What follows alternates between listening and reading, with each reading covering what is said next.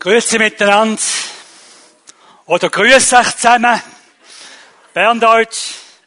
Ich stelle jetzt trotzdem um auf Hochdeutsch. Wir haben lauthals gesungen, Jesus ist der Herr, Jesus ist der Herr, Jesus ist der Herr aller Völker. Er hat den Feind besiegt. Und da kam Marian nach vorn und hat gesagt, er hat's im Griff. Trotzdem scheint der Nahe Osten aus den Fugen zu geraten. Gestern in den Nachrichten haben wir gehört, 35.000 Flüchtlinge erneut vor der türkischen Grenze, diesmal bombardiert von den Russen. Verschiedene Interessengruppen, verschiedene Staaten rundherum, die ihre, Adresse, äh, ihre Dinge wahrnehmen möchten in diesem Volk der Syrer und im Irak. Der Nahe Osten scheint aus den Fugen zu geraten. Ich möchte kurz schnell AVC vorstellen. Aktion für verfolgte Christen und Notleidende. Wir haben drei Schwerpunkte. AVC steht verfolgten Christen bei, AVC hilft Notleidenden, AVC macht Jesus Christus bekannt. Zu meiner Person. Ich bin oft mit der Kamera unterwegs und ich fange da ein, was es einzufangen gibt, überall in der Welt. Und ich bin vorher gefragt worden, wie ich damit umgehe, wenn ich so viel Elend sehe. Ich kann das nicht genau beantworten und jedenfalls, ich bin mir das irgendwie schon gewohnt. Das ist eine Antwort. Die andere Antwort ist, dass ich eben nicht nur Elend sehe, sondern ich sehe auch, was Gott überall tut. Und es ist ein Privileg für mich, das einzusammeln, in einen Film hineinzupacken und beides zu zeigen. Das Elend, das Betroffenheit auslöst und die Möglichkeiten, die Gott trotzdem hat. Manchmal erlebe ich ein bisschen komische Situationen, habe mal ahnungslos da in Tansania ein Bombchips essen wollen und der Greifvogel hat's mir vom Mund weggeschnappt. Die Foto ist dann eben, äh, ich habe noch ein bisschen gespielt dann mit ihm. Aber es gibt noch ganz andere Situationen, eben zum Beispiel im Nahen Osten. Ich war letzten Februar dort in einem Flüchtlingscamp. Eigentlich hatte ich den Auftrag, nach Kobane rüberzugehen, dieser Stadt, die während Monaten bombardiert wurde, fast völlig zerstört ist. Und der Bürgermeister hat uns gerufen und hat gesagt, vor 100 Jahren ist die letzte Kirche zerstört worden in unserer Stadt und seit 100 Jahren ist der Segen weg. Kommt her, baut eine christliche Kirche und baut eine christliche Schule. Er ist Muslim. Und äh, weil Kobane scheinbar befreit war vom IS, wollten wir rüber, äh, um ein Interview zu machen. Und dann sind wir da mit drei so kurdischen Schleppern an der Grenze entlang gefahren, wollten rüber, es wäre eigentlich verboten, überall türkisches Militär, wir haben verschiedene Wege versucht. Und ich muss auch gestehen, mein Beruf flößt mir schon manchmal Angst ein. Jedenfalls bei jeder Abzweigung Richtung Grenze hat mein Herz doppelt so stark gepocht und am Abend war ich irgendwie dankbar, dass es nicht geklappt hat. Ich habe dann in der Türk, auf der türkischen Seite einen Film gemacht über die Situation der Flüchtlinge gegenüber von Kobane. Dieser Film ist schon nicht mehr ganz aktuell vom letzten Februar, aber er zeigt die Situation generell, in der Flüchtlinge leben müssen. Und ich werde nachher ein paar Ergänzungen anbringen.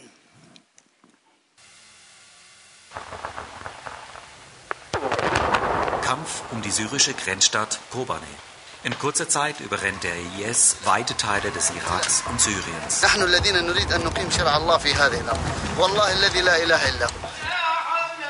Nichtmuslime und Andersdenkende werden zu Tausenden umgebracht, Dörfer und Städte terrorisiert.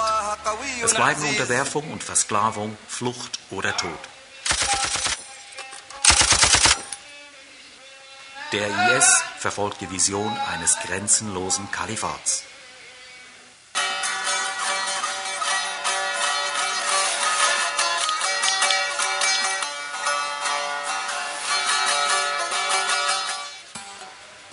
Rund 200.000 Flüchtlinge sind bisher über die Grenze in die Türkei geflüchtet und verdreifachen die Einwohnerzahl einer türkischen Kleinstadt.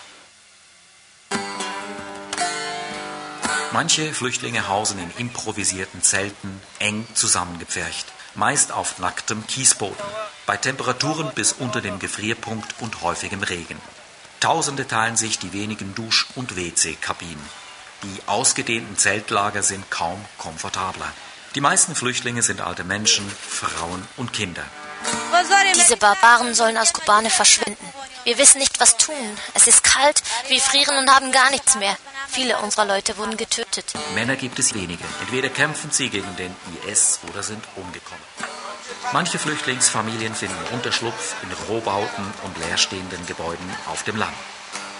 Es finden sich zigtausende Schicksale. Viele haben Familienangehörige verloren, alle ihr Haus, ihre Arbeit, ihre Heimat. Die Situation scheint hoffnungslos. Die Versorgung der Flüchtlinge geschieht fast ausschließlich durch ein kurdisches Komitee und das kurdische Stadtparlament. Volontäre aus verschiedenen Ecken Europas leisten Hilfseinsätze. Zum Beispiel eine Kurdin aus der Schweiz. Ich bin nicht nur hier, weil ich Kurdin bin. Ich würde auch anderswo helfen. Kommt, helft mit. Und eine türkische Soziologiestudentin. Ein mir besonders nahestehender Freund starb in Kobane an der Front. Und ich empfinde, dass die Leute dieser Stadt eine Art Erbschaft sind, die er mir hinterlassen hat. Für das Team unseres Partners vor Ort beginnt ein neuer Tag im Aufbau des Flüchtlingsprojekts. AVC engagiert sich hier handfest und finanziell mit. Hektarweise sind bereits Zelte errichtet worden. Die AVC-Partnerorganisation hat von der Stadtregierung die Verantwortung für den Aufbau und die Versorgung für ein neues Camp mit einer Kapazität von 10.000 Flüchtlingen übernommen. Dafür fallen Kosten von gegen 120.000 Euro an.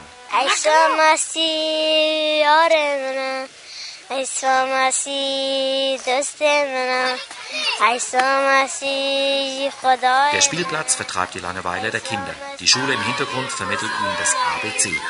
Die Küche auf dem Camp ist inzwischen fertiggestellt und die Pfannen sind am Dampfen.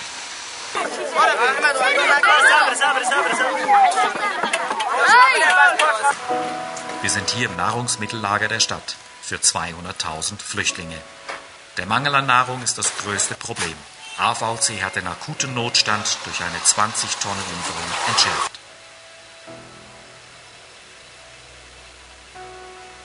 Es lebe Kobani.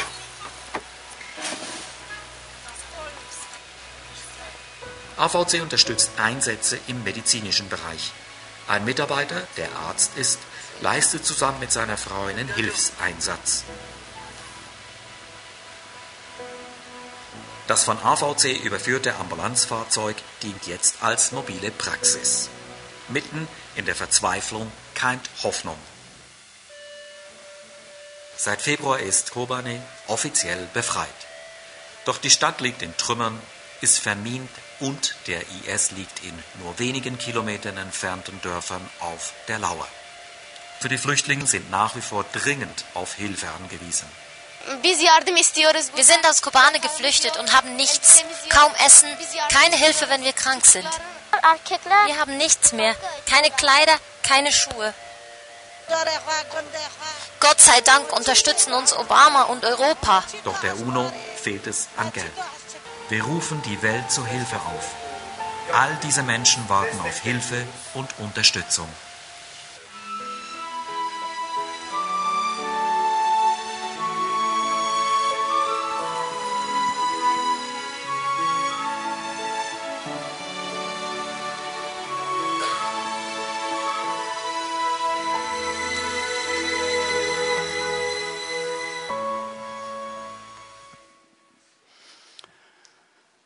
Ich war mit unserem Projektleiter unterwegs und der hat mir unter anderem gesagt, er hätte vor sechs Jahren einen Traum gehabt. Gott sagte zu ihm, du sollst für eine Welle von Flüchtlingen im Mittleren Osten bereit sein. Jedem, der er das weitergab, der dachte und sagte es auch, du bist verrückt, das wird nie geschehen. Aber jetzt ist es eingetroffen. Millionen von syrischen Flüchtlingen ohne Hoffnung. Sie haben alles verloren. Sie sind von der Religion, von der eigenen Religion verraten worden. Unser Projektleiter sagte dann, Gott sagte zu ihm im Traum, Sie müssen erkennen, Jesus ist der Retter. Gott, der Vater, liebt Sie. Und er hat dann gesagt, wir sind noch nie von einem Kurden, und das sind Muslime, abgewiesen worden, wenn wir von der Liebe Gottes erzählt haben. Nach der Produktion dieses Filmes hat sich vieles verändert. Kobane wurde befreit vom IS.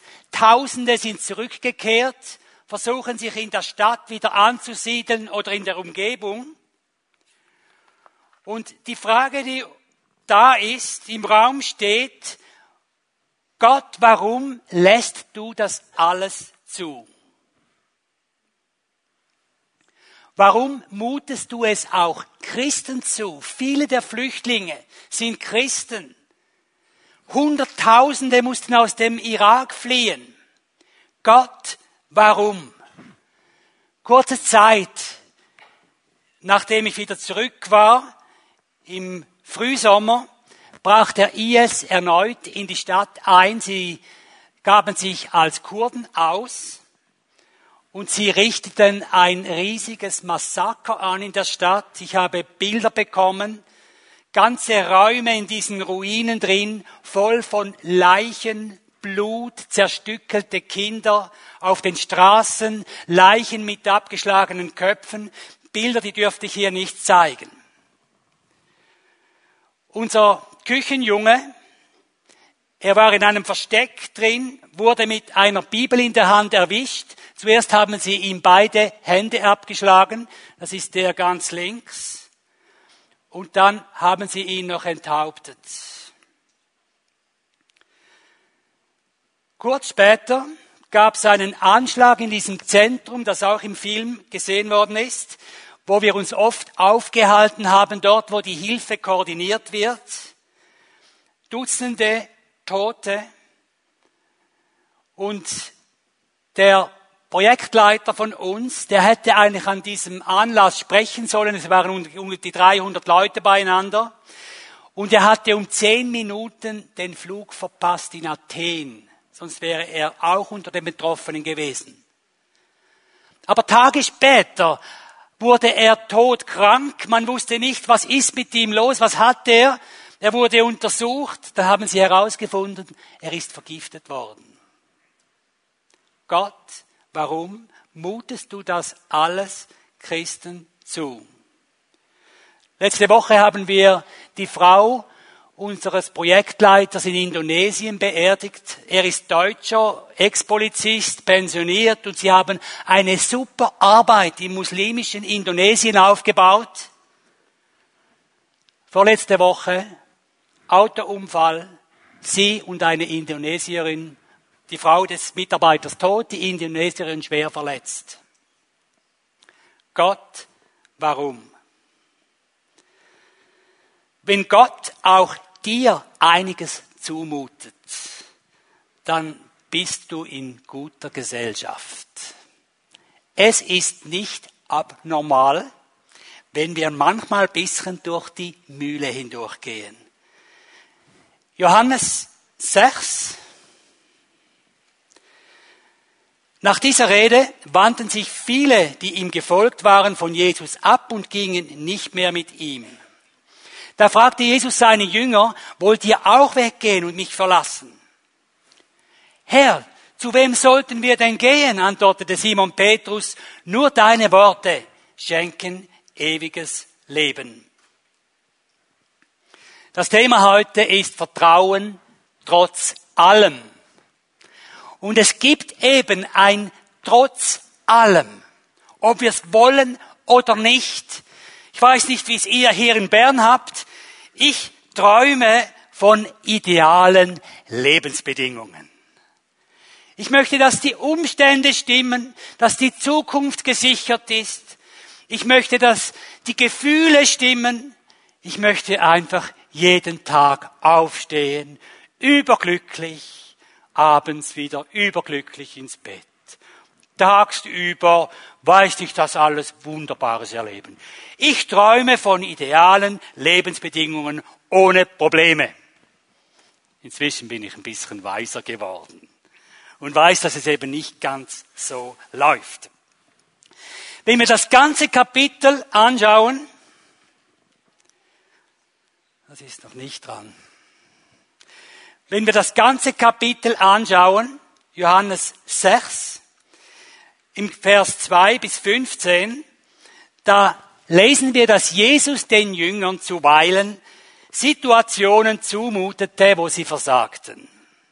Da waren sie den ganzen Tag am anderen Ufer des See Genezareth beschäftigt mit Tausenden von Menschen. Das ging hoch her und zu.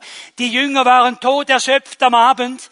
Und dann sagte Jesus ihnen noch, hey, gebt ihr ihnen zu essen. Um die 5000 Männer, wahrscheinlich noch viel mehr Leute. Die Jünger kamen ins Nachdenken. Ja, wie wollen wir das tun? Sie haben sich überlegt, wo könnten wir Brot herkriegen? Das nächste Dorf ist wie weit weg und wie geht's mit der Logistik und alles drum und dran. Ich muss gestehen, ich hätte auch daran gedacht. Einer hat einen Jungen ertappt mit fünf Broten und zwei Fischen. Aber was soll das? Was bringt das? Die Jünger haben gründlich versagt. Sie hätten eigentlich Jesus besser kennen sollen. Ich kenne das in meinem Leben auch. Wenn ich manchmal Predigt vorbereite, dann kommen wir in den Nächten vorher, wenn ich mich mit dem Thema beschäftige, kommen ganz gewaltige Ideen, so im Halbdämmer. Und dann flimmert es und funkt's und ich spüre die halbe Nacht, ich kriege eine super Predigt. Und am anderen Morgen sitze ich an den Computer vor den weißen Bildschirm und verzweifle fast. Also so geht's Pastoren im Allgemeinen manchmal. Stimmt's, Tom? Und da komme ich mir manchmal so ein Versager vor. Im Halbdämmer, die Predigt war genial. Aber wenn es dann ums Umsetzen geht, aufschreiben, die, die, das leere Display füllen, versage ich. Oder was mir immer wieder passiert, ist, dass so Gedanken durch meinen Kopf schießen, die ich eigentlich gar nicht möchte. Und ich erlebe ein bisschen das, was Paulus sagt im Römer 7. Was ich will, das tue ich nicht und was ich nicht will, das tue ich. Oder denke ich. Situationen des Versagens. Soll mir keiner sagen, er erlebe das nicht auch. Wir haben Ängste. Die Jünger, die wurden von Jesus abends nach dem ganzen Tohu Wabohu, wurden sie noch auf den See rausgeschickt. Sie ruderten, wollten hinüberrudern. Und Jesus, können wir davon ausgehen, ist ein Top-Meteorologe. Besser als das ganze Team bei SRF. Inklusive Computeranimationen und Berechnungen. Jesus wusste doch genau, es wird ein Sturm kommen und die Jünger schickte er nach draußen. Es kam der Sturm, die Jünger schöpften und ruderten und verzweifelten und ich kann mir vorstellen, dass das ganze Repertoire ihres Fischereiwortschatzes hochkam und ausgesprochen und ausgerufen wurde. Nicht ganz nur heilige Worte. Und dann lesen wir explizit nach einer Stunde. Also Jesus ließ sie eine Stunde lang verzweifeln. Nach einer Stunde kam er auf dem Wasser gelaufen. Könnt ihr euch vorstellen, was in den Jüngern vorgegangen ist? Weit weg sehen sie einen, sie dachten, das ist ein Geist, hatten Angst. Und Jesus hat ihnen das zugemutet. Und dann hat er sie gerettet Ängste kennen wir auch. Der IS hat eine gewaltige Propagandamaschinerie mit dem Zweck, weltweit Angst zu verbreiten. Psychologische Kriegsführung. Ein anderes Bild, das letzten Februar über den Bildschirm flatterte, war dieses. Nach dem Anschlag auf die Satirezeitung in Paris vereinten sich die ganze Elite der Politiker der EU, vereinte sich und inszenierte eine Demo für Freiheit. Man hat das Gefühl, es sind riesige Menschenmassen, aber es ist alles schön inszeniert. Dieses Bild hat mich schockiert. Ich sage euch warum. Dieselben Politiker sind sich ebenso eins darin, sich dem Tabu zu unterwerfen, das gilt, nämlich man darf ja nicht sich laut kritisch mit den, mit den Inspirationen des IS auseinandersetzen und ihren Vorbildern.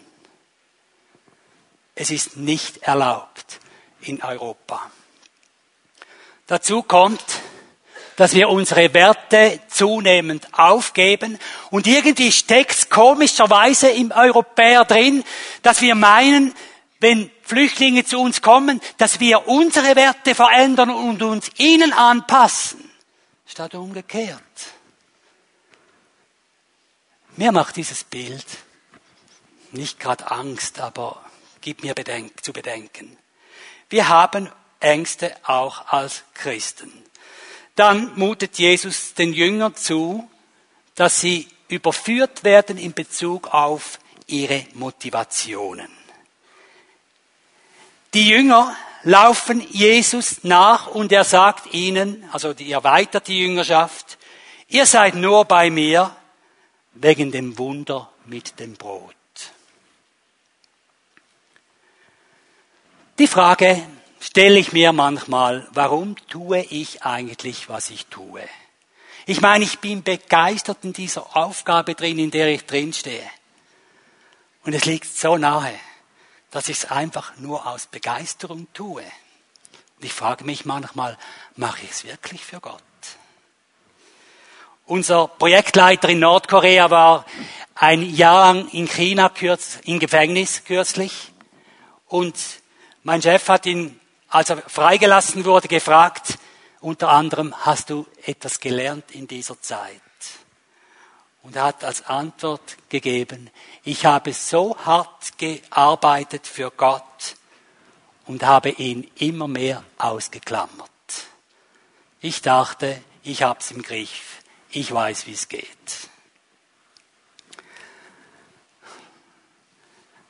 Der Lernprozess in neun, neun Monaten Gefängnis. Dann gibt's Dinge, die wir nicht verstehen, so christlich wir auch sind. Wir leben mit vielen offenen Fragen und Jesus mutet uns viele offene Fragen zu. Da predigt Jesus, wenn wir das lesen, da müssen wir einfach erkennen, die Leute können gar nicht alles verstehen. Er sagt unter anderem, nur wer meinen Leib isst und mein Blut trinkt, der hat ewiges Leben. Das sagt er in einem Diskurs über Verbindlichkeit der Nachfolge. Er ruft er zum Kannibalismus auf. Wie muss das ausgelegt werden? Wir haben heute Tonnen von theologischen Büchern, die ganz schlaue Auslegungen bringen. Aber die Leute damals, die waren völlig überfordert genauso wie auch wir mit manchen Fragen überfordert sind. Flüchtlingsdrama. 1,5 Millionen ist bereits nach Europa geströmt. X Millionen warten darauf, nach Europa zu kommen. Und dann kommt die Frage an uns, wie denken wir da darüber als Christen? Wir sind doch in einem riesigen Spannungsfeld. Einerseits sind wir aufgefordert, Flüchtlinge aufzunehmen dem der Hunger hat, zu essen geben. Und das ist so. Das ist unsere Berufung. Und dann kommt uns in den Sinn ja aber Millionen. Und Millionen aus Kulturen, die nicht kompatibel sind mit einer europäischen. Das macht uns Angst. Wirft Fragen auf. Wie gehen wir damit um? Ich denke, Flüchtlinge, die da sind, da haben wir einen Auftrag, ihnen das Evangelium zu bringen. Und die sind offen dafür. Der Projektleiter in Kobane hat gesagt, die Kurden haben als ganzes Volk eine Identitätskrise. Der Glaube, den sie hatten, hat sie verraten und zerstört sie.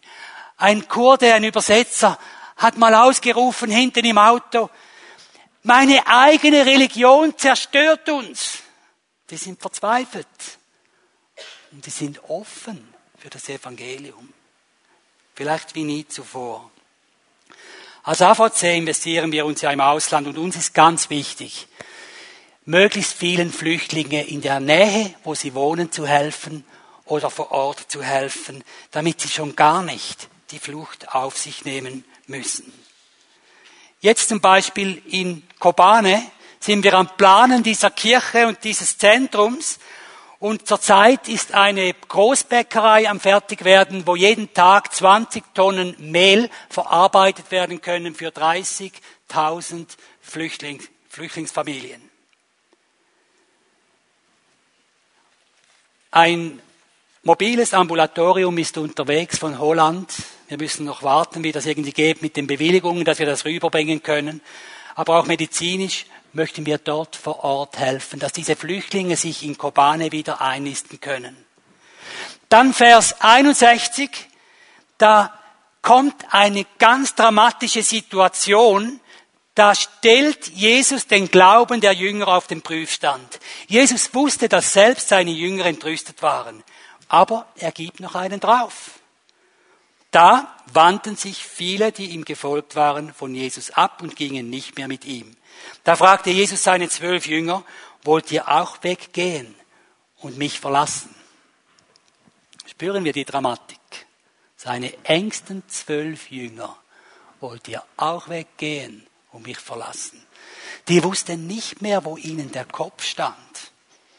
Vielleicht kennst du das auch, solche Situationen. Es geht darum, dass wir trotz allem vertrauen.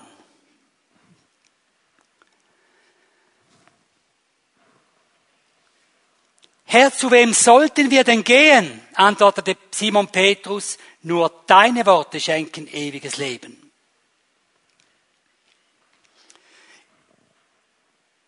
Im Nahen Osten war ein erneutes Massaker des IS und der Küchenjunge, der ermordet wurde, der hat kurz vorher, bevor er ermordet wurde, hat uns telefoniert und hat gesagt, und wenn sie mich zehnmal umbringen, Jesus lebt und bleibt mein König. Ein Junge. Unser Projektleiter, der ist wieder über dem Damm ist wieder am besser werden, hat zwar noch körperliche Schäden, die vielleicht bleiben, aber ist schon längst zurück im Einsatzgebiet, arbeitet dort weiter. Und er und sein Team arbeiten mit ganz grässlichen Drohungen. Zum Beispiel kommen sie schriftlich zugestellt, wir werden dich finden, dich enthaupten und deinen Kopf vor die Hunde werfen. Unter diesen Arbeitsbedingungen arbeiten sie. Aber wisst ihr, was das Großartige ist? Nach 100 Jahren ohne Gemeinde in Kobane gibt's heute wieder eine Gemeinde mit schon 300 Personen. Ist einfach großartig. Wir fragen Gott, warum? Irgendwie bricht dort durch, dass Jesus eben trotzdem den Sieg hat. Manchmal geht es über schwierige Wege. In Nepal, ich war letzten Herbst in Nepal, um Aufnahmen zu machen nach der Erdbebenkatastrophe und den Wiederaufbau zu zeigen. Und dort habe ich auch so ein paar Beispiele gesehen, die trotz allem vertrauen. Ich zeige euch hier einen Kurzclip.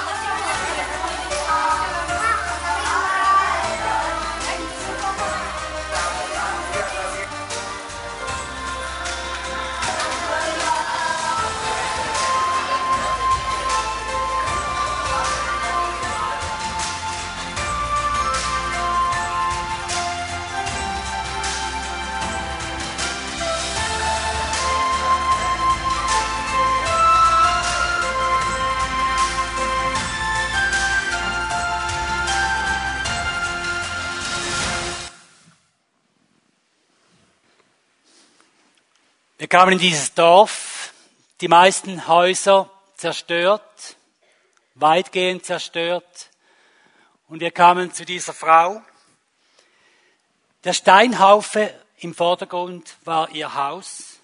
Hinten ist so eine behelfsmäßige Unterkunft, in der sie jetzt lebt. Vor einiger Zeit war ihr Mann gestorben. Die Tochter wurde von Maoisten entführt sollte zur Soldatin ausgebildet werden, konnte dann aber fliehen, wohnt jetzt in unserem Waisenhaus in Kathmandu. Die Familie wird geächtet, weil sie Christen sind. Sie ist eine eifrige Evangelistin und jetzt wurde ihr Haus komplett zerstört. Ich habe sie gefragt, was denkst du über Gott, der dir das alles zumutet? Und sie hat gesagt, Gott ist gerecht. Er behandelt alle Menschen gleich. Aber Gott liebt auch alle Menschen gleich. Ich mache mir keine Sorgen, Gott sorgt für mich. Wir sind weitergefahren, kamen zu einem Ehepaar, Reispflanzer-Ehepaar, das ist, das ist die Frau. Dann kamen wir zu einem Reispflanzer-Ehepaar. Hier ist ihr Haus völlig zerstört. Sämtliche Tiere sind bei diesem Erdbeben umgekommen. Sie hatten einen Wasserbüffel, der dringend notwendig ist, um ihre Arbeit machen zu können. Der war schwanger, er war tot. Und das Erdbeben war am Samstagmorgen zu der Zeit, wenn in Nepal die Gottesdienste gefeiert werden. Während den Gottesdiensten. Kamen nach Hause, alles zerstört. Sie wohnen jetzt in dieser behelfsmäßigen Hütte. Aber was hier auffällt, von außen sieht es lausig aus, innen ist alles pickfein sauber. Weist einfach darauf hin, auf diese Menschen. Sie sind die einzigen Christen im Dorf. Hier sind sie. Und wir haben ihn unterwegs aufgelesen mit seinem Zicklein. Er ist sehr weit gefahren, um eine Operation vornehmen zu können. Das und ein anderes und ein paar Hühner ist alles, was sie jetzt schon wieder haben. Ich habe sie gefragt, wie lebt ihr in dieser Situation? Und sie sagten, wir vertrauen auf Gott. Er macht es richtig und wird auch mit unserer Situation fertig.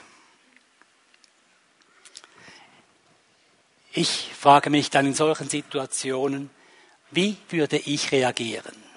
Ich komme nach Hause, alles zerstört.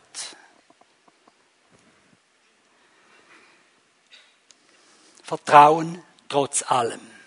Vertrauen trotz allem auch in Bern. Hiob 42,5.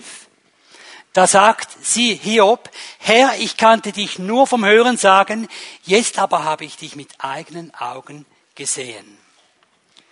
Es ist doch so, wir möchten gern sehen, statt nur hören. Wir möchten gern erleben, als nur davon hören. Wir möchten gern eine Haltung haben in schwierigen Situationen wie dieser Küchenjunge. Wir möchten die Gelassenheit der Erdbebenbetroffenen in Nepal. Stimmt's? Auch in Bern. Die Frage ist, wie kommt es dazu? Ich muss auch enttäuschen, ich habe keine einfache Antwort. Diese Antwort muss irgendwie offen bleiben. Ich habe kein Rezept. Ich habe nur ein paar Hinweise. Das eine ist, dass meine Anfangsfrage eigentlich falsch war. Gott, warum lässt du das zu? Ist falsch. Wir müssen lernen zu fragen, Gott, wozu lässt du das zu? Und dann verändert sich schon mal vieles. Und dann geht es darum, dass wir Ja sagen zu dem, was Gott mir zumutet, auch wenn es durch schwierige Situationen geht, trotzdem Vertrauen. Auch wenn ich durch ein Tief gehe, ich vertraue Gott, du hast es im Griff. Wenn ich einen Schicksalsschlag erleide, Jesus, du hast es im Griff. Und auch wenn ich mal über längere Zeit nichts Außergewöhnliches und Aufregendes erlebe, Gott hat's im Griff. Und auch wenn viele Fragen offen bleiben, die ich nicht verstehen kann, Gott hat's im Griff.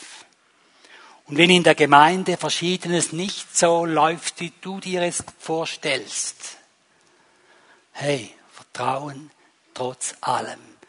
Gott hat's im Griff. Was mir bewusst worden ist, wenn ich da Johannes 6 durchlese, Jesus ist absolut nicht daran interessiert, geistliche Memmen heranzubilden. Er möchte Christen-Nachfolger, die standhaft sind, auch durch Schwierigkeiten hindurch. Und wenn du am Rotieren bist, erinnere dich an Menschen wie dieser Küchenjunge. Erinnere dich an Menschen wie unser Projektleiter, der schon wieder am Werk ist. Erinnere dich an die Erdbeben-Betroffenen in Nepal. Nimm sie zum Beispiel. Vertrauen trotz allem. Und denk daran, an die Gemeinde, die nach 100 Jahren in Kobane entstanden ist, mit bereits 300 Mitgliedern. Wir sehnen uns nach diesem Gemeindewachstum in Monaten. Ich zeige euch einen ermutigenden Filmclip. Er ist ganz kurz. Links oben ist die Jahrzahl nach Christus und unten ist die Regierungsformen oder die, die Religionen oder die Weltreiche abgebildet, die Farben. Und dieser Film zeigt die Entwicklung des Christentums in 2000 Jahren. Und dieser Film zeigt eben auch irgendwie, dass es nicht immer einfach nur vorwärts geht. Es gibt Rückschläge, es gibt Kämpfe, aber Gott hat's im Griff.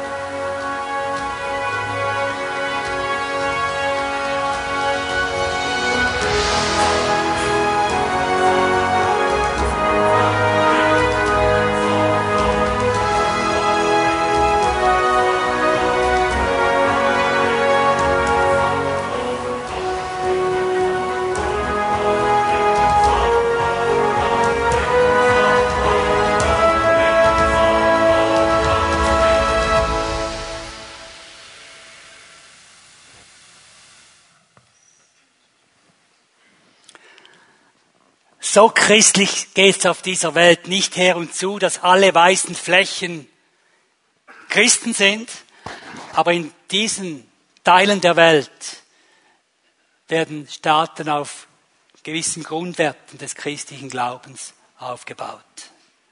Aber es ist ermutigend. Gott hat's im Griff. Und ich zeige euch jetzt zum Abschluss noch einen Film von Sibirien, habe ich vor drei Jahren gemacht. Diejenigen, die ein bisschen älter sind, die wissen, unter dem Kommunismus war es im Ostblock hoffnungslos. Es schien hoffnungslos zu sein, dass da etwas verändert werden kann. Genauso wie im Nahen Osten. Da scheint es uns heute hoffnungslos zu sein, dass das wirklich ins Lot kommen kann. Aber ich war dort in Sibirien und ich war total erstaunt, was dort Neues entstanden ist und am Entstehen ist. Es ist geistlicher Aufbruch und dieser Aufbruch wird weitgehend durch ehemals abgestürzte Gestalten getragen. Ex-Junkies, Ex-Alkoholiker, Ex-Kriminelle. Es ist ein Wunder, was in Sibirien vor sich geht. Und ich möchte euch mit diesem Film noch Mut machen. Denkt an den Nahen Osten und denkt an Sibirien. Was da geschieht, ist auch im Nahen Osten möglich. Jesus hat's im Griff.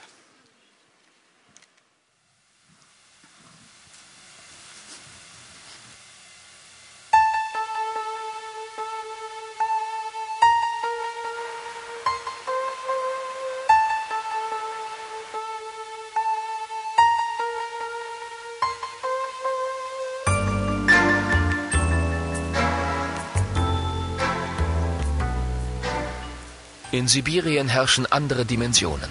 Hier ist alles gigantisch. Das Land mit 7000 Kilometern von West nach Ost, 3500 Kilometern von Nord nach Süd.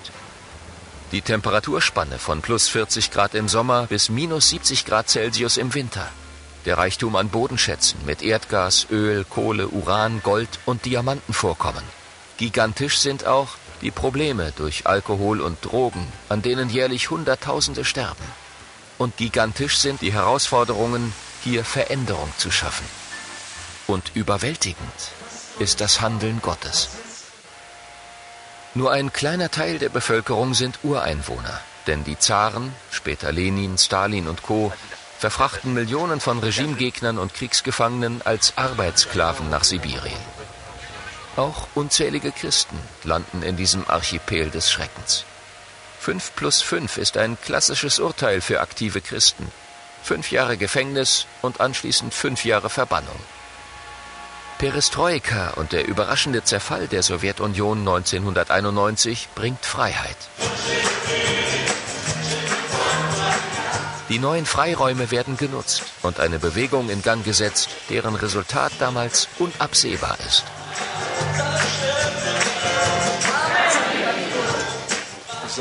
Heute, nach 23 Jahren, können wir auf eine großartige Arbeit zurückblicken. Über 230 Gemeinden sind entstanden.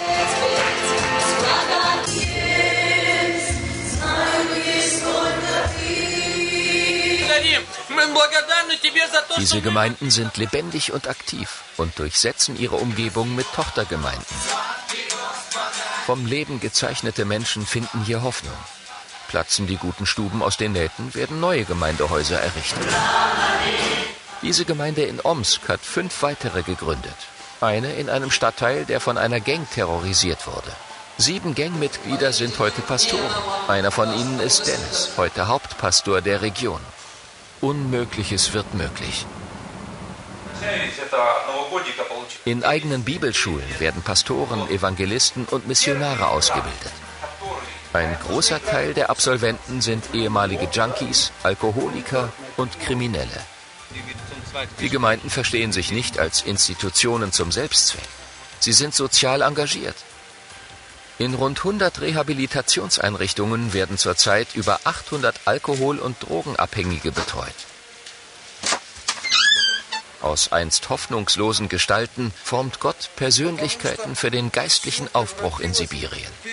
Viele dieser Rehabilitanten werden später eine Bibelschule besuchen und den Aufbau der Gemeinden maßgeblich mittragen.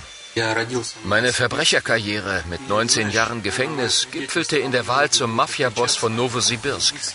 Als Drogensüchtiger ganz am Boden wurde ich Christ, durchlief eine Reha, bin heute beruflich in leitender Position und studiere Theologie. Helena, Tochter eines KGB-Chefs, der Leonid ihren Mann, damals noch Mafiaboss, zum Abschuss freigab, wurde von der Drogensucht frei und ist heute stellvertretender Bahnhofsvorstand des größten Bahnhofs in Sibirien. Unmögliches wird möglich.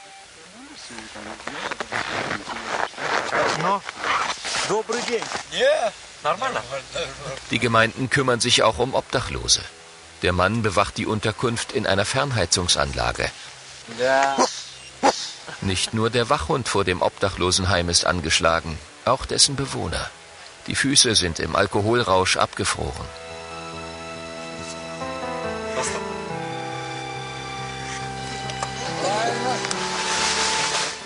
Regelmäßig werden Obdachlose verköstigt. Mit Kalorien für Körper, Seele und Geist.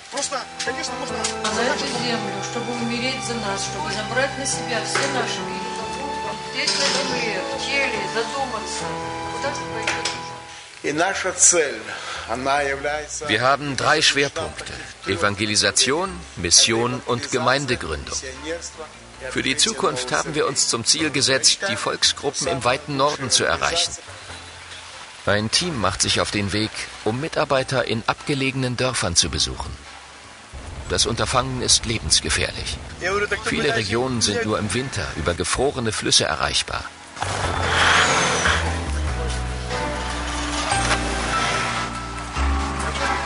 Die Pastoren, meist ehemalige Junkies, die in diesen scheinbar gottverlassenen Regionen Gemeinden aufbauen, nehmen große Opfer auf sich.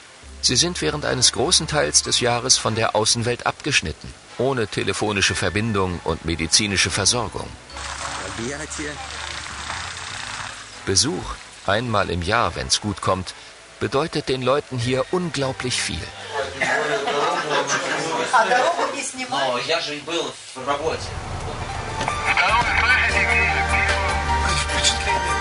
So wird Dorf um Dorf besucht, mit teils Hunderten von Kilometern unwegsamer Schneewüste dazwischen. Stecken bleiben bei minus 60 Grad Celsius kann den Tod bedeuten. Deshalb sind die Teams mit mindestens zwei Fahrzeugen unterwegs.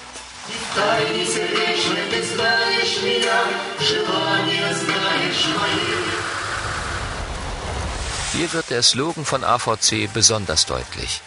Klare Worte, starke Taten. Viele Einheimische finden zum christlichen Glauben, erfahren die Kraft Gottes, Befreiung aus Resignation und Alkoholsucht und erhalten neue Perspektiven.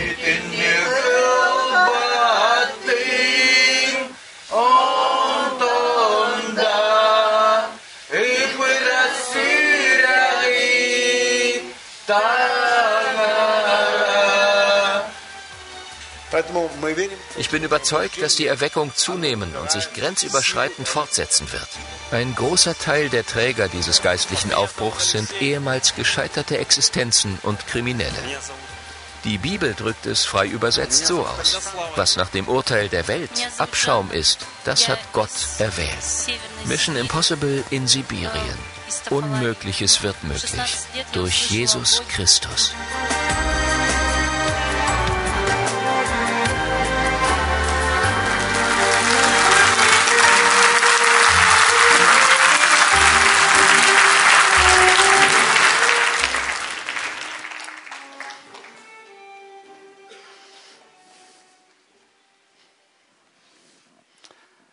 Gott ist nichts unmöglich.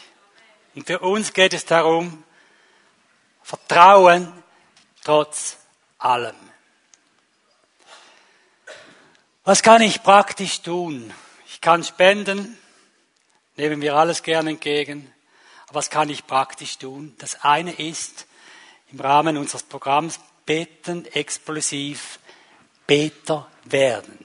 Wir möchten möglichst viele Menschen registrieren, die sich bereit erklären, für die Arbeit weltweit von AVC zu beten. Wir werden euch mit Infomaterial versorgen. werden euch auch mit Infos versorgen, wenn Gott etwas getan hat. Melde dich doch auf unserem Sekretariat. Du bist sehr gefragt als Beter für AVC. Das zweite ist Botschafter werden. Je nach deiner Begabung kannst du dich investieren im Kommunikationsbereich, kannst AVC mithelfen, bekannt zu machen. Und ihr habt ja jetzt auch im Nahen Osten, sehen wir, die Herausforderungen nehmen rasant zu. Wir werden nie arbeitslos, denke ich. Im Gegenteil. Die Herausforderungen auch an unser Budget nehmen zu. Und da sind wir dankbar, wenn AVC einfach bekannter wird. Und da kannst du dazu beitragen, beitragen bis hin zu in Gemeinden gehen und predigen und Filme zeigen. Dann kannst du Einsätze machen. Und was wir jetzt neu inszenieren, wir freuen uns, dass wir auf Facebook bereits 1000 Likes haben. Aber das reicht noch bei weitem nicht. Und wir möchten ein Netzwerk von Leuten, die ganz gezielt mitarbeiten, das Netz auszuwerfen. Und äh, ich denke, viele von euch sind ohnehin schon ein bisschen zu viel am Handy, oder? Facebook und so, das muss jeden Tag muss man draufschauen. Und wenn du das schon hast, diese, sagen wir mal, Sucht, dann kannst du es ja positiv einsetzen. Und immer wenn AVC auftaucht, dann schickst du es gleich an alle deine Freunde weiter und besorgst dir selbst wieder Leute, die ihrerseits das tun. Wir wollen eine Multiplikation von Likes. Und wir haben im Facebook eben auch einen Kanal, wo wir sehr viel von diesen herausfordernden Situationen weitergeben wollen, aber eben auch das, was Gott tut in all dem. Melde dich doch bei mir oder auf dem Sekretariat. Dann haben wir Filme. Dieser Film, diese Filme zum Beispiel sind auch auf unserer Internetseite. Und wir haben ziemlich viele Filme auf der Webseite oder auf YouTube. Schau doch mal rein. Dann haben wir Medien, der reguläre AVC-Report links und dann haben wir so einen evangelistischen Report kreiert, Spezialreport, Jenseitsperspektiven, Mainstream untauglich. Der ist perfekt geeignet, das Menschen weiterzugeben, die Jesus noch nicht kennen. Das sind Erfahrungsberichte aus aller Welt von Menschen, die Jesus erlebt haben. Er ist äh, so aufgemacht, dass er anspricht und am Schluss gibt es eine Weiterführung, wie kann ich zu Gott kommen. Hinten liegt all das auf, nehmt es mit und ihr könnt von diesem Spezialreport so viele bestellen, wie ihr wollt. Wir senden euch Hunderte zu, wenn ihr die verteilt. Dann AVC Impuls ist eine Broschüre, die unsere Arbeit kurz vorstellt. Ich danke euch für eure Aufmerksamkeit und ich wünsche euch sehr viel Vertrauen das trotz allem, das wünsche ich euch nicht, aber das Vertrauen. Gott hat es im Griff. Amen.